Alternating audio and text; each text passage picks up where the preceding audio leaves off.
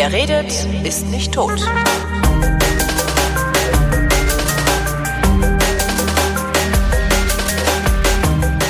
Willkommen zu einer Sonderausgabe des Geschichtsunterrichts, worin wir eine Sendung in mehreren Teilen erzählen werden. Wie immer aus Ah. Köln zugeschaltet, Matthias von Hellfeld. Hallo Matthias. Das hast du ganz wunderbar Ne?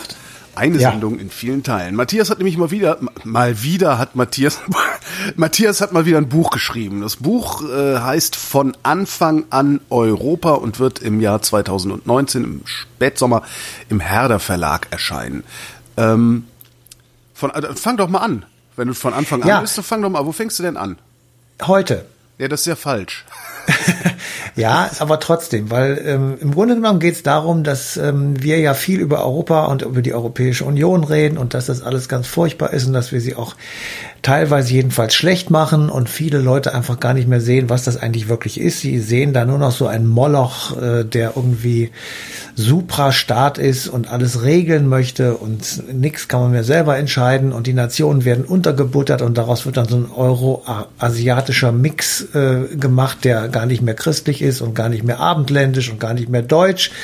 Und wir brauchen eigentlich unsere Nationalstaaten zurück und so weiter und so weiter. Und das, ähm, da gibt es so eine, ein soziologisches Grundgesetz, äh, das besagt, wenn du etwas wirklich lange Zeit schlecht redest, dann wird es auch schlecht. Und das Selbsterfüllende können, Prophezeiung, ja. das kann man auch so sagen. Man, man, äh, wir können es auch an unseren Kindern sehen. Also wenn wir denen immer nur sagen, äh, der Besuch bei Tante bla bla bla ist furchtbar, dann ist der furchtbar. Und wenn wir sagen, der ist ganz super, dann ist der ganz super. So, und ähm, das nervt mich zunehmend. Also ich ähm, bin also richtig auch frustriert darüber, dass erwachsene Leute derart hemmungslos über diese EU herziehen und über das, was sie kann bzw. nicht kann und äh, das Ganze sozusagen aufs Spiel setzen. Der Brexit ist ähm, ein äh, furchtbares Beispiel dafür und der wird in einer totalen Katastrophe enden.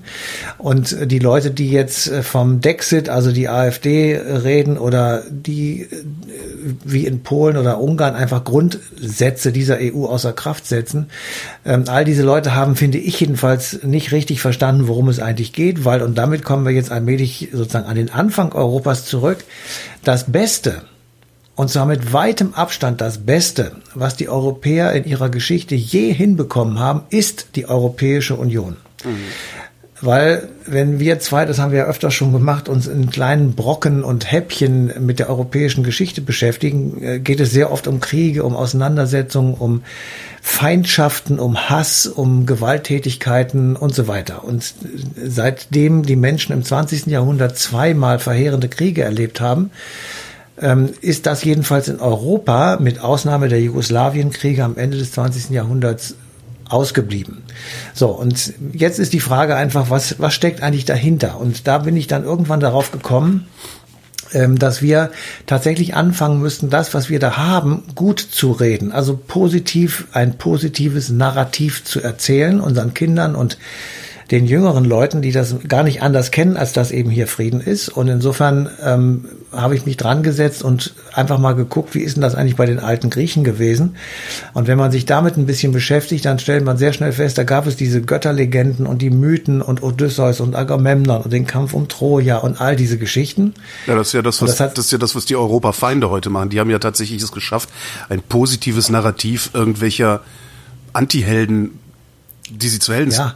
Stilisieren, aber, zu machen. Aber ne? die alten Griechen haben es genau andersrum denn. gemacht. Ja. Ja. genau. Aber die alten Griechen haben es genau andersrum gemacht und haben gesagt, das sind sozusagen unsere Vorbilder und haben äh, ihre Helden mit bestimmten Tugenden und ähm, Ideen und Fähigkeiten ausgestattet. Die gab es ja alle nicht. Also sie wussten ja alle nicht, wo sie herkommen in Griechenland, also im alten Griechenland, und haben sie jetzt einfach ausgedacht, um einfach zu erklären, wo sie herkommen und was sie für eine Rolle selber spielen. Mhm. So und diese Erzählung, die sie den jü- jüngeren Leuten sozusagen weitergegeben haben, die sie sich auch selber erzählt haben, kann man auch bezeichnen als ein Akt der politischen Bildung. Also sie haben sich erklärt, Ja. wie sie selber leben wollen, weil sie Vorbilder hatten, die bestimmte Dinge getan haben.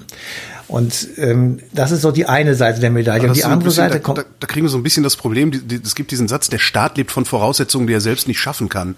Ähm, genau da tritt ja dann das Problem zutage, weil die Demokratie ist ja nun nicht von Göttern auf uns gefallen, Nein, nein, nein. sondern die haben wir uns ja selber gegeben. Nicht? Nein, nein, du bist, musst zu Ende hören. Also, Okay, Entschuldigung. Natürlich möchte ich nicht jetzt anfangen, äh, Frau Merkel in die griechische Mythologie zurückzubeamen. Natürlich nicht. Ja, das wäre natürlich eine schicke Idee, aber das machen wir jetzt mal nicht. Nein, ich wollte nur einfach ein Prinzip erklären. Die Leute wussten damals nicht, wo sie herkommen. Sie wussten nicht, äh, wie das zusammenhängt mit der Natur. Sie wussten nicht, warum es Wellen gibt, warum es, was weiß ich, auf einmal Orkan gibt und so weiter. Also das war ihnen alles relativ unklar noch. Und um einfach eine Erklärung herzuholen, wie das zusammenhängt, haben sie sich diese Götter- und Mythenwelt ausgedacht und da sozusagen eine, ja, eine Erklärung irgendwie ihrer Daseinsberechtigung ähm, geholt und das eben sich gegenseitig immer weiter erzählt und daraus ein Instrument gemacht, wie sie selber gerne leben wollten, nach welchen Prinzipien. Das ist natürlich nicht nur alles schön gewesen und deshalb ist es auch genauso wichtig, dass der Zorn der Götter eine sehr große Rolle spielt. Also die Götter waren nicht etwa immer nur die tollen und die großartigen, sondern die waren auch sauer. Die haben sich auch mörderisch benommen. Die haben äh, sich gegenseitig umgebracht. Die haben einfach sozusagen die dunkle Seite des Lebens genauso dargestellt. So. Und was wir jetzt machen sollten, ist im Prinzip nicht eine Mythologie schreiben, das wäre natürlich völliger Blödsinn, sondern wir können unser Narrativ, unser positives Narrativ anhand von Fakten erzählen. Und wir können uns auf den Weg machen und sagen, äh, warum ähm, zum Beispiel so eine einfache Frage, warum hängen wir eigentlich alle so an Griechenland? Warum Ja, sagen wir, dich. Ja, warum, warum sagen wir, Griechenland ist die Wiege der Demokratie und meiden eigentlich nur Athen? Ja. Aber warum, und daraus abgeleitet dann, warum helfen wir den Griechen, wenn sie uns doch betrogen haben in der Finanzkrise 2010 und in, dem, in den Jahren, als sie den Euro bekommen haben? Weil wir eine Familie sind und man nicht einfach nur, weil einer doof ist, den ausschließt aus der Familie. Ja, aber Familie, äh, das für Europa der Familienbegriff mit den Bösen und den Guten, das funktioniert nicht. Also dann bist du die ganze Zeit dabei, die Leute sozusagen rauszuschmeißen und wieder reinzuholen. Nee, das, das Nein, vor allen Dingen sind dazu die Menschen auch viel zu empathiearm, um das Ja, tatsächlich auch das über, ist- über Ländergrenzen hinaus zu denken. Sie schaffen es ja Genau, nicht das hat das, Dorf. also dieser, diese europäische Familie, wo also die Bösen wie Adolf Hitler oder so ähm, sozusagen vom, vom Tisch fliegen und ähm, so, das, das alles funktioniert nicht. Ähm, also was, was ich eigentlich damit sagen wollte, ist, wir, wir gucken uns die Griechen an und sagen, aha, da kommt irgendwas her, was uns positiv stimmt. Natürlich die Demokratie, aber auch noch ganz viel anderes. Und eben auch so ein Teil, dass man sich sein Leben auch, ähm, ich sag mal jetzt, wenn man es böse sagt, schön schwätzen kann, mit den Mythologien und den Erklärungen, dass äh, der Zorn da oben im, im Himmel tobt der Kampf der Götter und deswegen gibt es ein Gewitter. Das ist natürlich wunderbar. Aber auf der anderen Seite ähm, haben die eben auch gemerkt, sozusagen, wir sind in einem System, wir müssen eine Erklärung finden, darum, warum wir Menschen hier sind. Und genau dasselbe müssten wir eigentlich auch tun. Und wenn wir das tun, wenn wir sagen, warum ist es eigentlich so organisiert, wie es organisiert ist? EU, sage ich mal als Stichwort. Warum haben ganz viele Staaten eine gemeinsame Währung? Warum gibt es gemeinsame Gesetze und wo kommt das eigentlich alles her? Und wenn wir das mal in Summa am Anfang sozusagen ich sag mal, zusammenfassen, dann könnte man so etwas sagen wie Europa ist mit sich identisch. Also wir sind mit uns im Reinen, weil all das, wie wir organisiert sind, kommt tatsächlich aus unserer eigenen europäischen Geschichte. Dafür haben Menschen äh, ihr Leben gelassen, den, ihr ganzes Leben lang nachgedacht, irgendeine Idee entwickelt und so weiter. Und das kann man eben, finde ich jedenfalls, sehr schön ähm, herausarbeiten und dann kommt man auf letzten Endes sechs Oberbegriffe oder Begriffspärchen, die auch heute noch für uns konstituierend sind. Und die sind nicht von irgendwie außen herangetragen, sondern sie sind von hier selber entstanden. Als Gegenbeispiel könnte man sagen, das meine ich jetzt nicht böse und nicht abwertend, einfach nur als ein, ein ich sag mal, intellektuelles Gegen, Gegenentwurf oder Gegenbeispiel, die Vereinigten Staaten. Dort sind über die Kolonisten alle Ideen aus Europa hingebracht worden.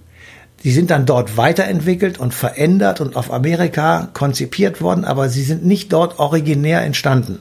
Trotzdem schaffen es die US-Amerikaner viel besser als wir, ein Das gemeinsames. Narrativ zu erzählen. Das kann sehr gut sein, natürlich. Aber ich, ich will nur sagen, es ist nicht ihre eigene sozusagen Substanz. Ja.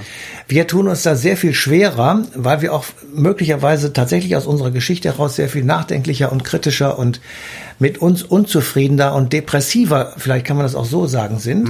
Aber Grund dazu haben wir eigentlich nicht.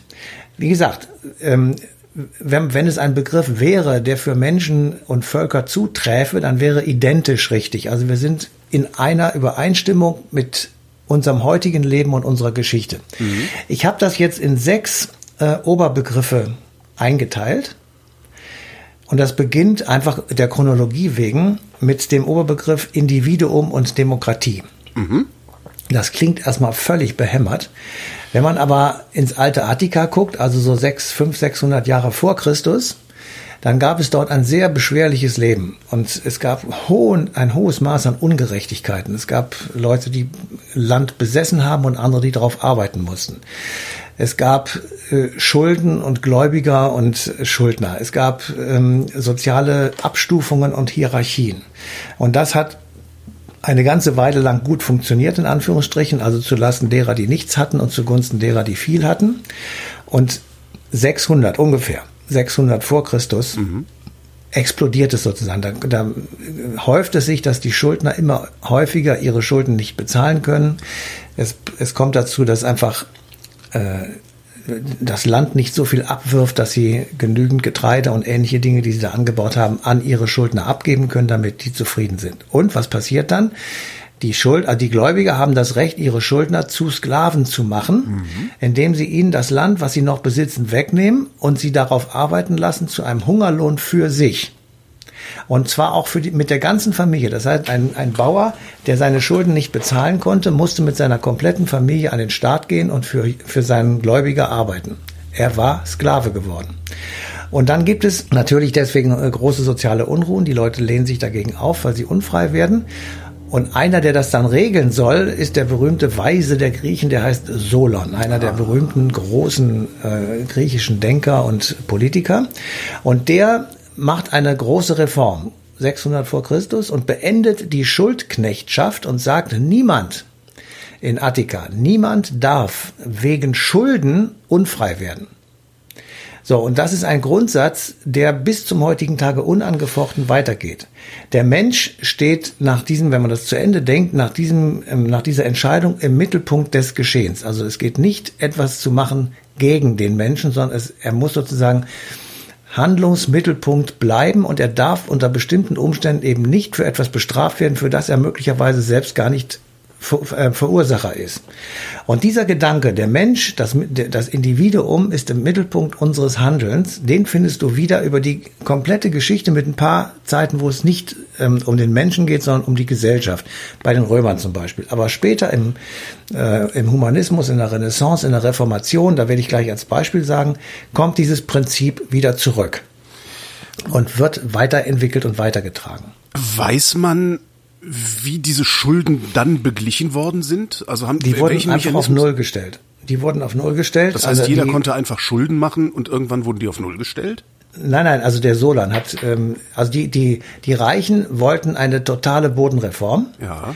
und sagen, alles gehört uns, weil diese Drecksäcke nicht arbeiten. Ja. So, und der Solan hat gesagt, nein, das mache ich nicht. Ich mache die Bodenreform wie später auch in der DDR. Ich verteile das Land zurück an die Bauern. Mhm. So, das hat er aber in einem Maße gemacht, dass die Schuldner davon leben konnten und die Gläubiger nicht alle pleite gingen. Manche im Übrigen schon. Okay. So, und das heißt, er war im Grunde genommen gegen seine eigenen Leute angetreten, weil er selber auch aus der Oberschicht stammte und selbst sozusagen da gut hätte ähm, reüssieren können. Mhm. Hat er nicht gemacht. Und er hat eben diese Idee in die, in die Welt gesetzt, ähm, wir müssen alles tun, damit das Individuum sozusagen überlebt. Der Staat hat sein, seine Individuen zu schützen und nicht eine Idee. Das steht dann dahinter. Und so, das ist ja letztlich auch das, was wir heute im Grundgesetz finden, die Würde selbstverständlich, des Menschen. Das ist der, das, ich habe hier wirklich als letztes stehen, die Würde des Menschen ist unantastbar. Genau. Das ist der Artikel 1 des Grundgesetzes und äh, wir, wir werden da später nochmal etwas ausführlicher drauf kommen, aber da kann man sozusagen sehen, dass dieser Gedanke eben weitergetrieben wird und ein weiteres Beispiel, um so, ich sag mal, bei 100 Jahre vorher das nochmal zu belegen. Martin Luther, der Erfinder des Protestantismus oder der Gründer einer zweiten christlichen Konfession, ähm, hat gesagt, wir brauchen eigentlich gar keine Kirche, weil es gibt eine direkte Verbindung zwischen Gott und dem Individuum. Mhm. Das Individuum ist für Gott das Wichtigste, nicht die Kirche. Und nicht der Statthalter oder Platzhalter Petri, nämlich der Papst. Das ist für ihn nicht das Wichtigste. Das Wichtigste ist der einzelne Mensch. So, und da Gott zu jedem Menschen eine Verbindung hat, kann jeder dem anderen ein Priester sein. Also wir könnten jetzt hier anfangen, uns theologisch zu unterhalten. Ich könnte dir irgendwas beichten. Du könntest mir behilflich sein, sozusagen nach Luther. Ähm, behilflich sein, äh, ich sag mal, Vergebung der Sünden zu finden mhm. und so weiter. Mhm. Ja, und deswegen ist die, ist die evangelische Kirche ganz anders aufgebaut als die katholische, als Konsequenz daraus. Aber ich glaube, wir haben einen viel zu großen Sprung gemacht. Wir sind ja noch bei den alten Griechen. Ja, ja, aber da kommt die Idee her. Wir Okay. werden uns ja noch im Einzelnen in den nächsten Folgen mit äh, den Dingen noch im, im Detail beschäftigen. Jetzt machen wir erstmal so einen Überblick und sagen, ähm, was, was sind denn diese sechs Prinzipien, Jo. nach denen wir hier organisiert sind. Das ist das erste, also Individuum und Demokratie. Und dann gehst du ein Stück weiter und rutscht in die römische Geschichte. Ja. Da ist ähm, erstaunlicherweise das Individuum hat dort einen anderen Stellenwert. Ähm, dort geht es mehr um die Gesellschaft und um die Frage, wie organisieren wir eigentlich die Freiheiten des Individuums, die dann in der, in der Summe natürlich eine Gemeinschaft und eine Gesellschaft sind.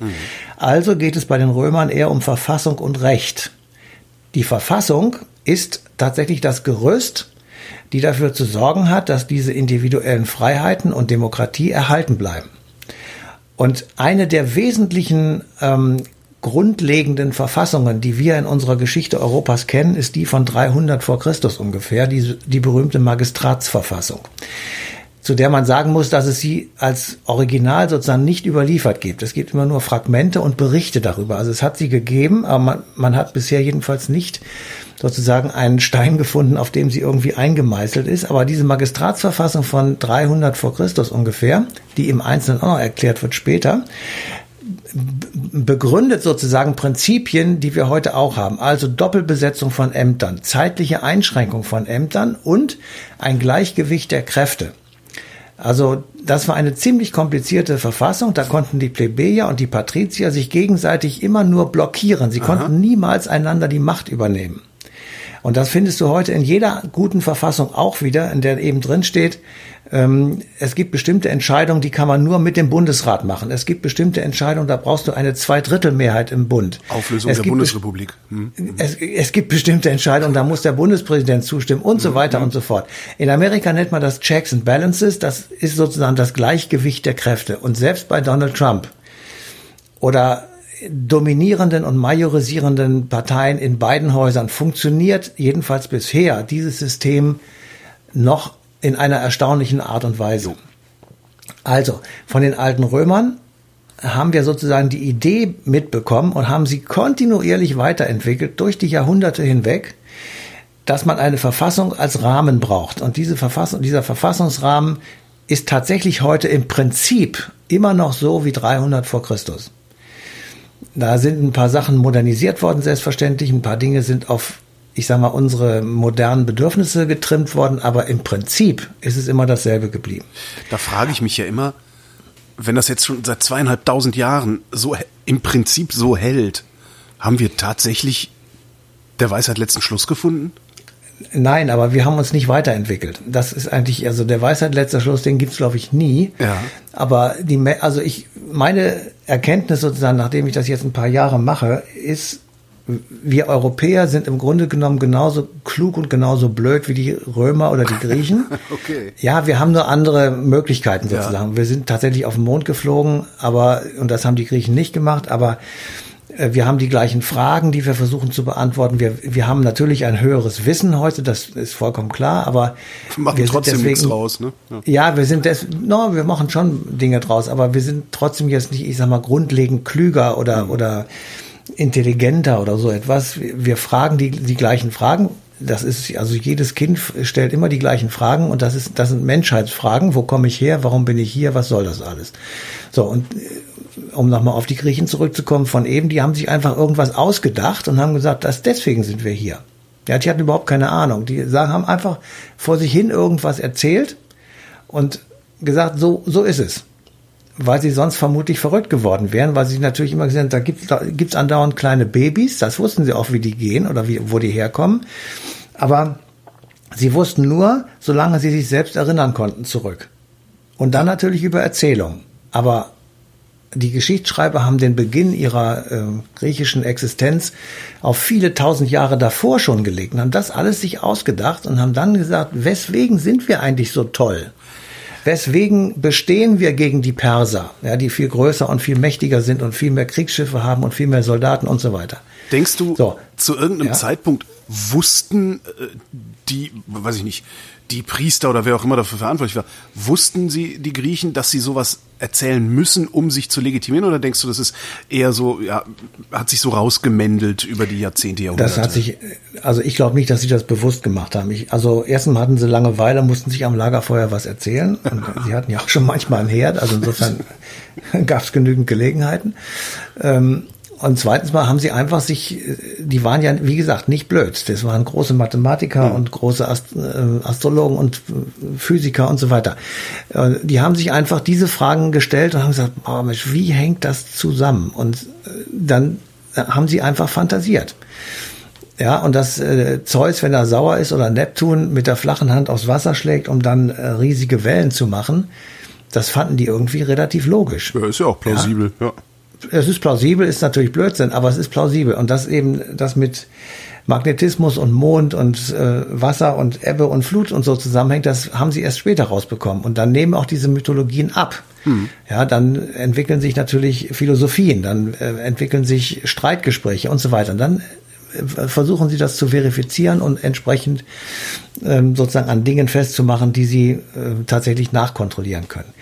Aber ich komme nochmal auf die Römer jetzt zurück. Ähm, also wir haben von denen die Idee im Grunde genommen eins zu eins übernommen. Wir brauchen eine Verfassung. Wir könnten auch sagen, brauchen wir nicht. Wir machen das sozusagen nach äh, nicht gut dünken, aber nach vernünftiger Ausbildung, nach menschlichem Verhalten, dann müsste das eigentlich alles so funktionieren, aber man hat gesehen, es geht nicht. Und mhm. zumal, wenn man größer wird. Also die Römer waren die größte Macht im Mittelalter, äh, im Altertum und ein, ein Megastaat.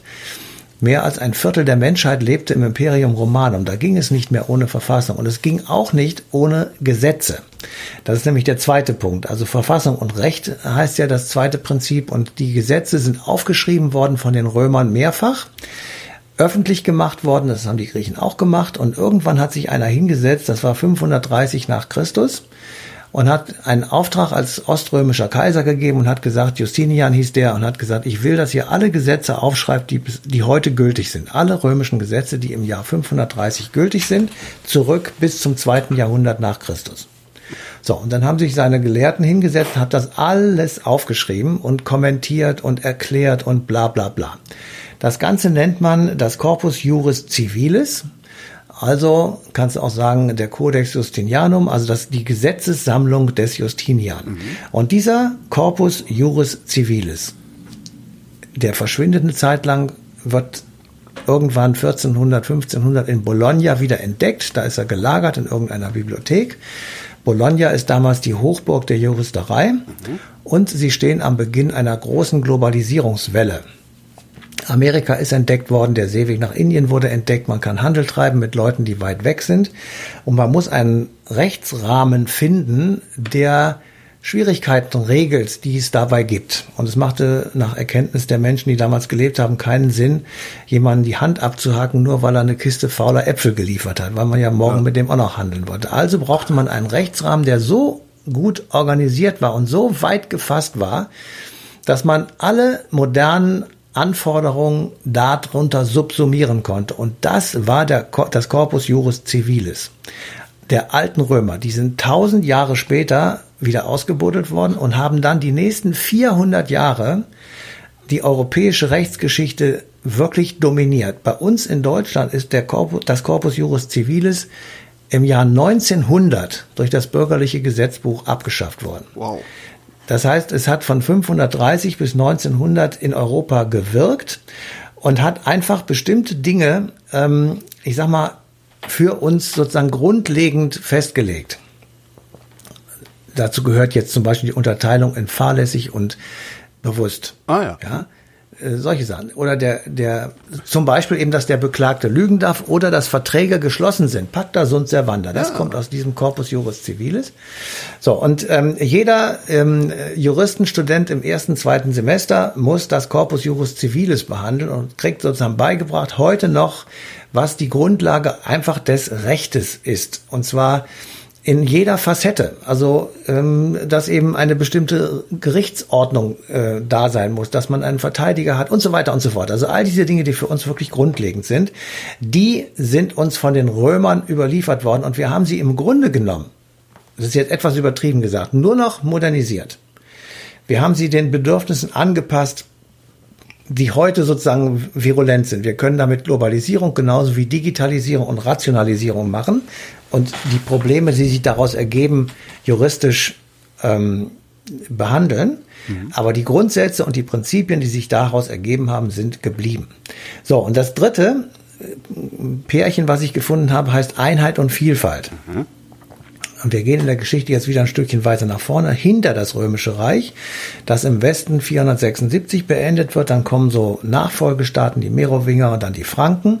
Und der größte Franke ist natürlich äh, Karl der Große, der 800 gekrönt wird. Und der hat ein Reich, das ist wirklich schon durchaus ein Imperium und auch durchaus ein Nachfolgereich des Weströmischen Reiches. Also nicht Byzanz oder Konstantinopel, oder heute Istanbul, sondern eben das, was um Rom herum sich angesammelt hat, also im heutigen Frankreich, äh, im heutigen Deutschland, äh, Benelux-Staaten, Österreich, Italien und so weiter. Also diese Gegend. Und da ähm, hat er sozusagen Karl der Große einen Mix organisiert aus Zentralismus und Partikularismus.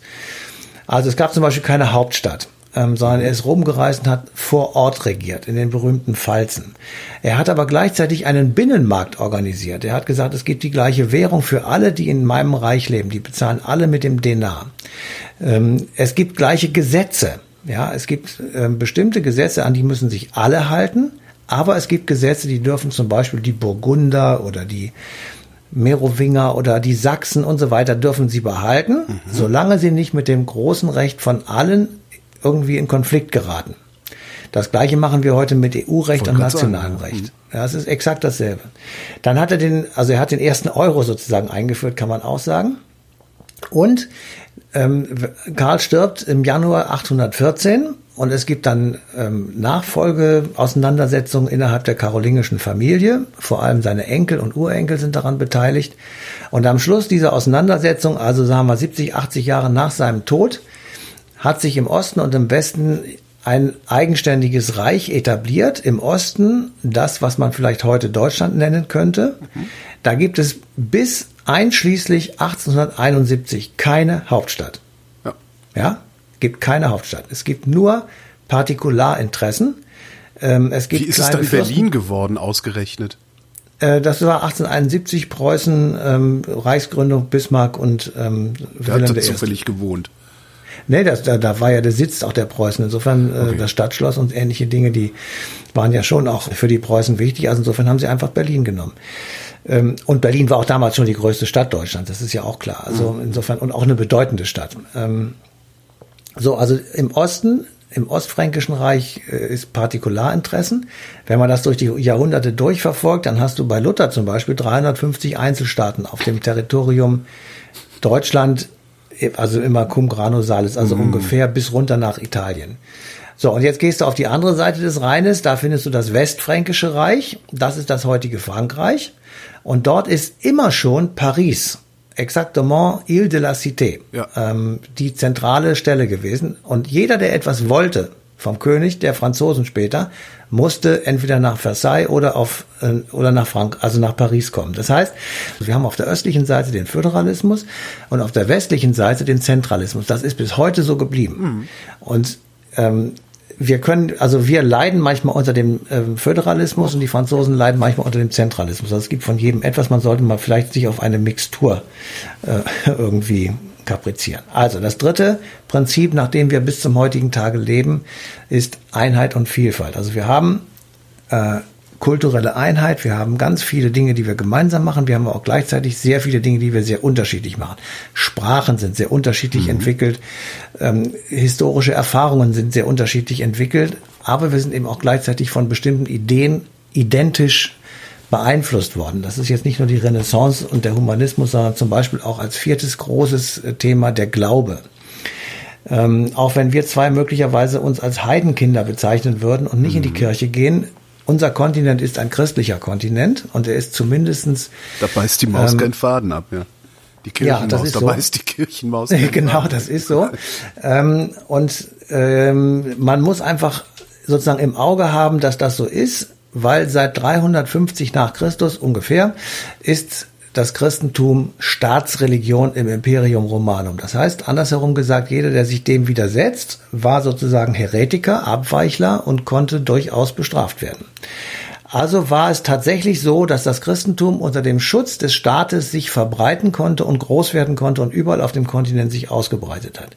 So, und wenn man das Christentum sich mal im groben anschaut, dann gibt es mehrere Dinge, die man dazu sagen kann. Einerseits sollte diese christliche Glaubenseinheit den sozialen Frieden im Imperium Romanum herstellen, hat es auch teilweise geschafft. Auf der anderen Seite waren die Christen aber Glaubenskrieger. Ja, sie sind als Dschihadisten durch die Gegend gezogen in sieben Kreuzzügen mhm. unter der Fahne des Kreuzes oder des Papstes äh, sind sie nach Jerusalem und anderswo und haben versucht, die Muslime von dort zu vertreiben. Gleichzeitig sind aber Christen auch Urheber des sozialen Europas.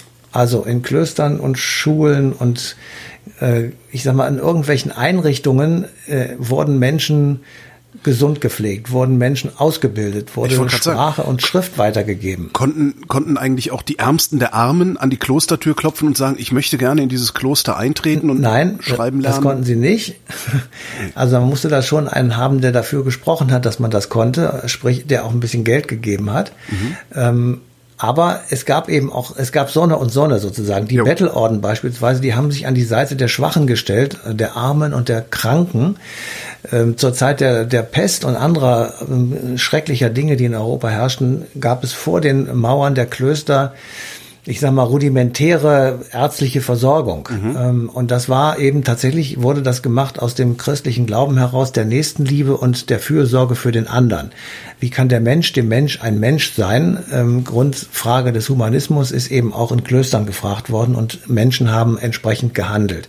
Also wir haben eine, eine Janusköpfigkeit sozusagen. Wir mhm. haben auf der einen Seite die Krieger, die wild um sich schlagend ähm, alles, was nicht Christen war, umgebracht haben und eben auf der anderen Seite jene, die sehr soziales Engagement zeigten und diesem Kontinent tatsächlich auch eine Prägung gegeben haben, ähm, ohne die wir sicher ärmer wären. Sowohl also materiell haben, als auch spirituell, ja. Ja, ich meine das jetzt aber eher spirituell, ehrlich okay. gesagt. Also materiell ist gar nicht der Punkt, sondern das ist tatsächlich, ähm, also ich, es gibt wirklich bedeutende Leute im Mittelalter und in anderen Zeiten, vor denen ich eigentlich nur den Hut ziehen kann, selbst wenn sie manchmal vielleicht auch Dinge gemacht haben, die dann irgendwie dem widersprochen haben. Aber ähm, also das war schon, ist, ist schon deutlich sichtbar. Und in dieser Zeit, also mindestens mal bis zu den Glaubenskriegen des 17. Jahrhunderts und oder sagen wir bis zur Reformation, herrschte in Europa eine Art Triangeldenken, also eine Dreiecksdenke. An der Spitze oben auf der Triangel war Gott und auf den beiden anderen Enden Kaiser und Papst. Der Papst segnete den Kaiser und der Kaiser schützte den Papst. Und diese Ordnung, also diese Weltordnung sozusagen, hat uns über Jahrhunderte geprägt und führte eben auch dazu, dass wir uns gegen andere Religionen abgegrenzt haben, weil die in diese drei Einheiten nicht hineingepasst haben, nämlich die Juden und der Islam. Also Judentum und Islam sind äh, von Christen sozusagen bekämpft worden. Mhm. Juden in dem Sinne erstmal mit Pogromen und mit schrecklichen Ausschreitungen und, und antijüdischen äh, Exzessen in, überall in Europa und der Islam eben tatsächlich per Krieg. Ja. Also ähm, immer dann, wenn Türken irgendwo auftauchten, dann wurde von der Türkengefahr gesprochen und dann war es relativ einfach, Geld zu sammeln, um dagegen anzugehen. Trotzdem danke für den Kaffee, Jungs.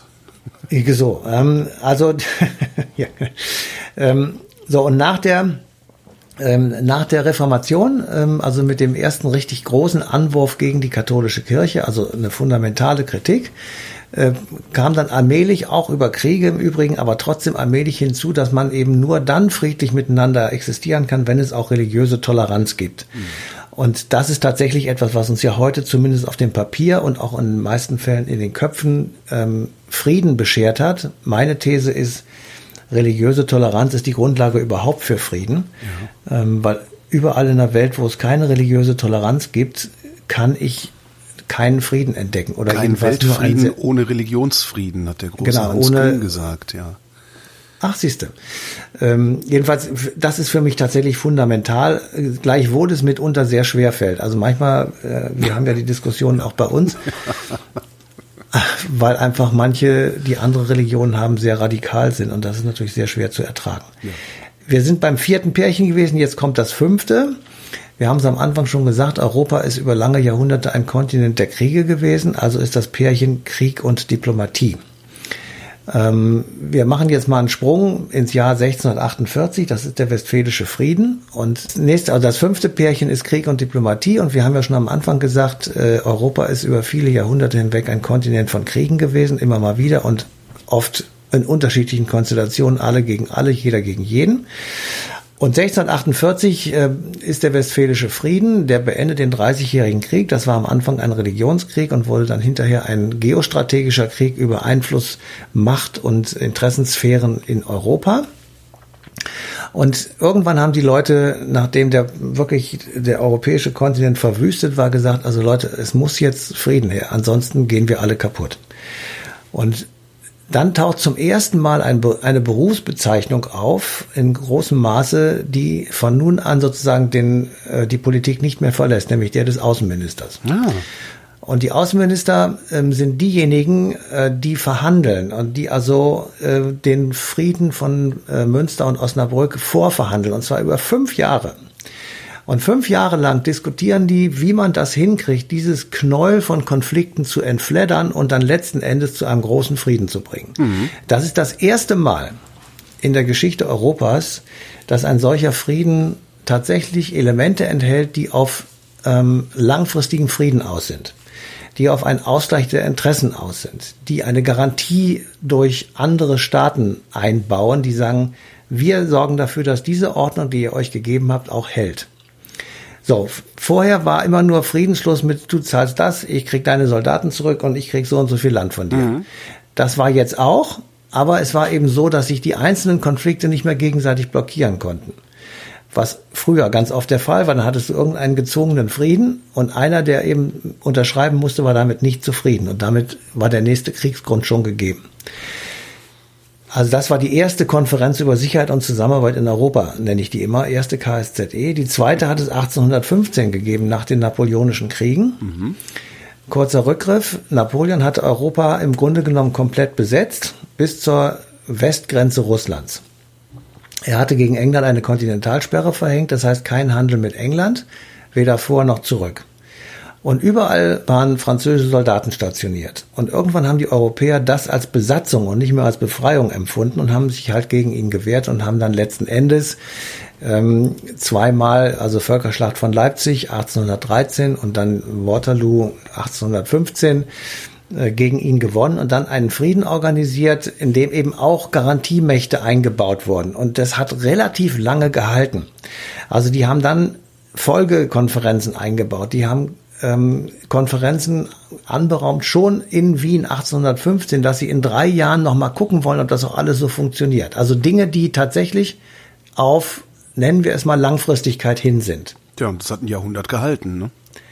Naja, es hat bis zum Krimkrieg gehalten, aber Ach, immerhin. Ah, okay. das, Den ich übersehen. das war, das waren, ich sag mal, ungefähr 40, 50 Jahre. Das war für damals schon eine relativ lange, wirklich lange Strecke. Ähm, der nächste große Krieg, ähm, dazwischen gab es natürlich wieder welche, der nächste große Krieg war der Erste Weltkrieg. Mhm.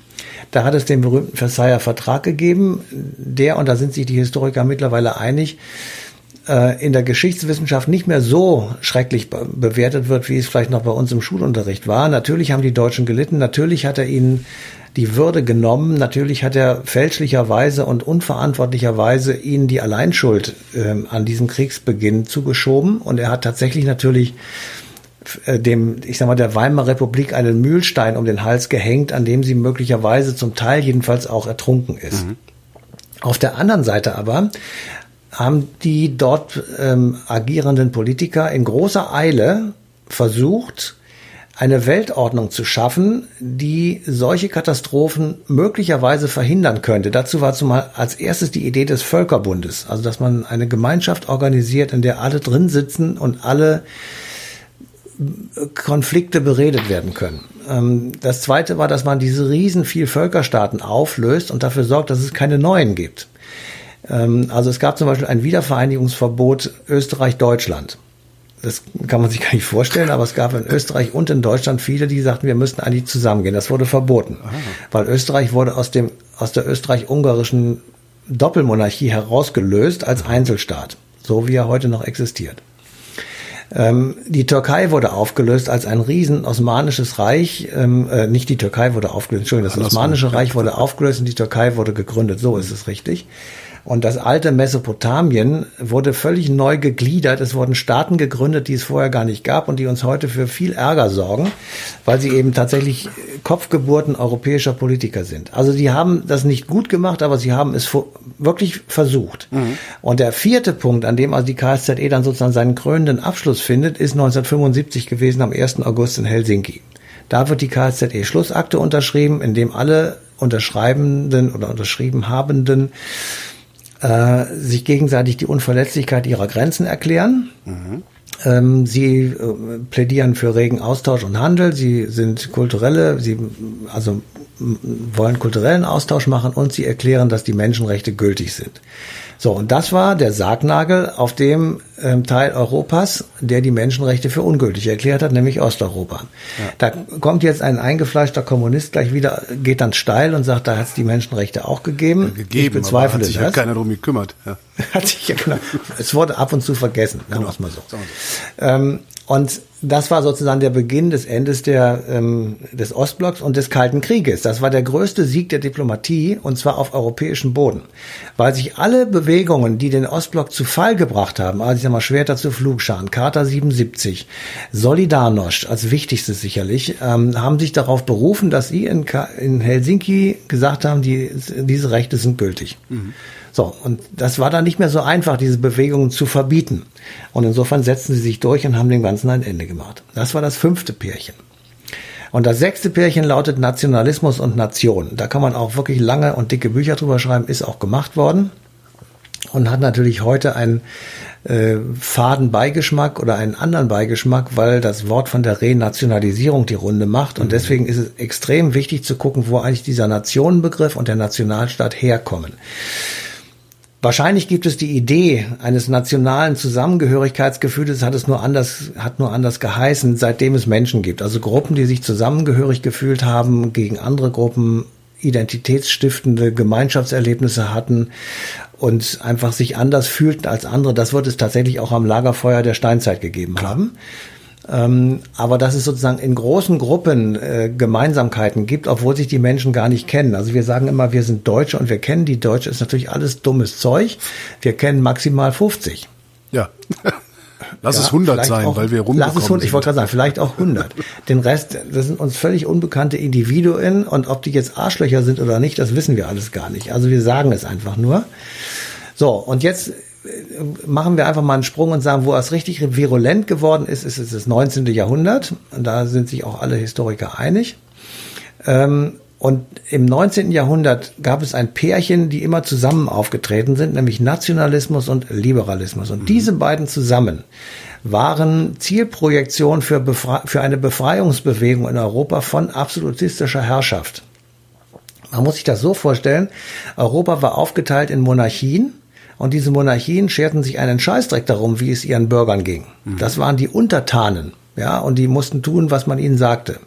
Und dagegen regte sich irgendwann Widerstand. Die Leute wollten auch, äh, ich sag mal, entscheiden können, wie es bei ihnen weitergeht.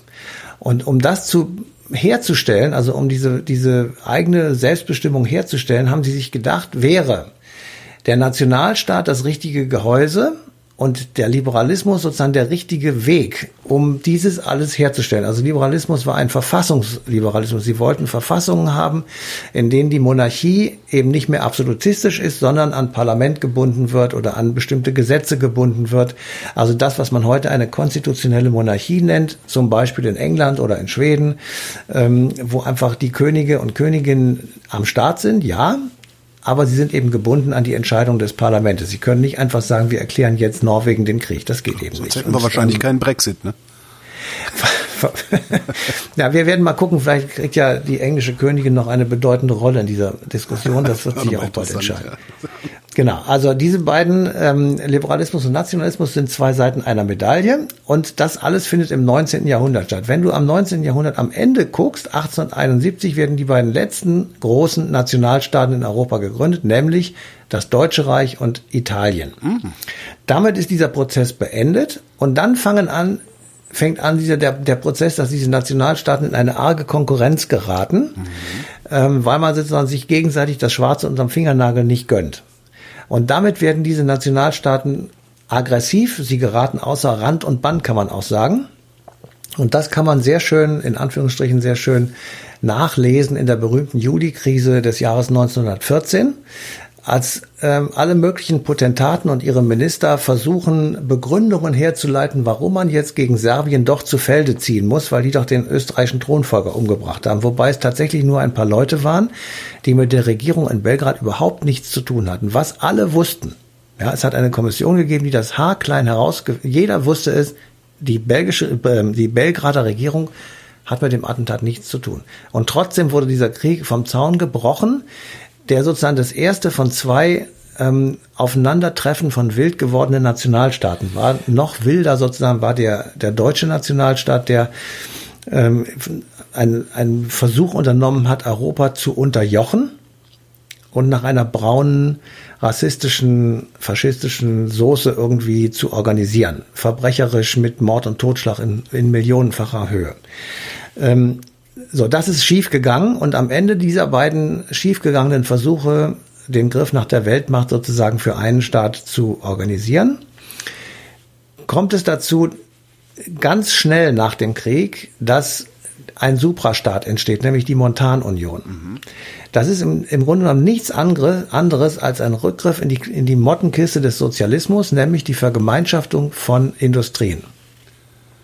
Da konnte jetzt nicht mehr der äh, Ruhrbaron in Essen drüber entscheiden, was mit seinen Sachen passiert, sondern es wurde einer Kommission unterstellt. Und Ach so, richtig, Idee, die, und war das eine staatliche Kommission oder? Das war deutsch-französische Kommission mhm. und ähm, damit war sozusagen sichergestellt, dass die Deutschen nicht noch einmal Stahl anfangen zu schmieden, um daraus Panzer zu machen in großer Zahl. Ja. Etwas platt gesagt. Mhm. Und gleichzeitig aber war es auch zum Vorteil, weil äh, dadurch konnten die Deutschen wieder Stahl produzieren und konnten ihren eigenen Aufbau mit äh, sozusagen darstellen. Mhm. Ähm, und gleichzeitig profitierten auch die anderen von dem guten, sehr guten deutschen Stahl. Ja. So, das muss man einfach, das ist ein Qualitätsmerkmal gewesen. Und aus der Montanunion wurde die Europäische Gemeinschaft. Das waren dann schon sechs Staaten, die sich diesem Prinzip unterstellt haben. Da gab es eine gemeinsame Kommission. Europäische Wirtschaftsgemeinschaft. Darum hieß ja die Fernsehsendung damals EWG. Genau, so ist es. Und diese Europäische Wirtschaftsgemeinschaft ist ein absolutes Erfolgsmodell gewesen mhm. ähm, für alle, die daran beteiligt waren. Und daraus wurde dann, wie wir alle wissen, die Europäische Union, die genauso wie die EG und eigentlich auch die Montanunion im Grunde genommen die Nationalstaaten abgelöst hat, die brauchen wir nicht mehr, weil der Grund, warum sie damals ins Leben gerufen wurden, den gibt es nicht mehr, nämlich despotische Herrschaften in Europa. Die gibt es nun wirklich nicht mehr und deswegen brauchen wir diese beiden Hülsen nicht mehr. Den alten Liberalismus, den gibt es ja auch schon überhaupt nicht mehr. Also die hm. FDP hat ja mit dem alten Liberalismus überhaupt nichts zu tun. Das ist einfach nur eine ihrer Wurzeln. Und der Nationalismus des 19. Jahrhunderts, den gibt es auch nur noch als Fata Morgana. Ja, wenn du den wiederherstellen wolltest, dann hättest du das gleiche Problem wie am Beginn des 20. Jahrhunderts, nämlich dass die dann alle in Konkurrenz zueinander stehen. Ob das aber, jetzt Kriege gibt oder nicht, weiß ich nicht. Aber aber das ist ja das, wo die, das ist ja das, wo die sogenannten Rechtspopulisten, also die im Grunde diese Euro, europaweit aufpoppenden Neonazi-Parteien, wo die wieder hinzuwollen scheinen. Oder mindestens an die Anfänge der EWG. So dass nur ökonomisch äh, Ja, also ich äh, würde das so sehen. Aber okay. ähm, also ich glaube auch, dass sie auf, also letzten Endes wollen sie die EU nicht killen, ähm, weil da möchten sie gerne den wirtschaftlichen Rahmen erhalten bleiben ja. äh, oder erhalten und aufrechterhalten, weil sie wissen natürlich schon, dass das eine Wohlstandsmaschine ist. Mhm. Und selbst wenn viele Leute meinen, dass das nicht so ist, das ist einfach Unfug. Aber das äh, sind, das, das sind nicht so viele, die das meinen. Also das, äh, ja, ein paar gibt es, ja, das stimmt. Aber ähm, also ich habe eine Zahl gefunden, seit 1992 ähm, hat diese Europäische Union 800 Milliarden Wohlstand erwirtschaftet, hm. ähm, europaweit. Das Problem ist, der ist ungerecht verteilt. Ja. Aber natürlich wird er, ja. ne, er, er wurde erwirtschaftet und zwar nur durch diese EU. Und insofern ist es eine gute Idee. So, jetzt habe ich diese sechs Prinzipien ähm, aufgelistet und die sind jeweils ein Kapitel. Aha. Und am Schluss, da kommen wir dann auch noch zu, ähm, stelle ich den Scheinwerfer zurück und sage, wir befinden uns im Jahr 2057 ja, 100 Jahre nach, nach Gründung der Europäischen Gemeinschaft in Rom. Und was ist eigentlich in der Zeit passiert, passiert zwischen 2019 und 2057? Huiuiui. Das heißt, es wird prophetisch. Ja. Nein, es ist einfach so, äh, ich habe mir gedacht, oder man könnte ja einfach mal überlegen, wenn wir unsere eigenen Erfahrungen tatsächlich in die Waagschale schmeißen, ja. könnte man dann nicht sagen, ähm, wie das im Übrigen auch der Bundespräsident gesagt hat, der jetzige damalige Außenminister Frank-Walter Steinmeier, könnten wir nicht für die arabische Welt einen westfälischen Frieden bauen? Mhm. Könnten wir den nicht, äh, könnten wir nicht sagen, wir, wie das damals im Übrigen auch war, wir helfen euch einen Frieden zu machen und äh, ihr, ihr, wir, wir zeigen euch sozusagen, wie unsere Vorfahren das gemacht haben und das war sehr erfolgreich. Das klingt immer so ein bisschen blöd, wenn man so sagt, daherkommt, das ist 300 Jahre her, wie hast du sie noch alle? Nein, so ist es natürlich nicht gemeint, sondern einfach die Prinzipien sich mal auflistet und sagt, warum fangen wir jetzt nicht mal einen zehnjährigen Friedensprozess an? Mhm. Warum sagen wir nicht, die einen diskutieren über den, die, über die Zwei-Staaten-Lösung in Israel, die anderen über das Kurdenproblem, die dritten über ähm, wie soll eigentlich Libyen oder der, der ganze Maghreb organisiert sein. Die vierten sagen, wir überlegen uns einen arabischen Binnenmarkt zu organisieren. Diese Ideen gibt es alle. Ja. Ja, Sie aber alle reden immer über alles. Ja. Genau. Ja.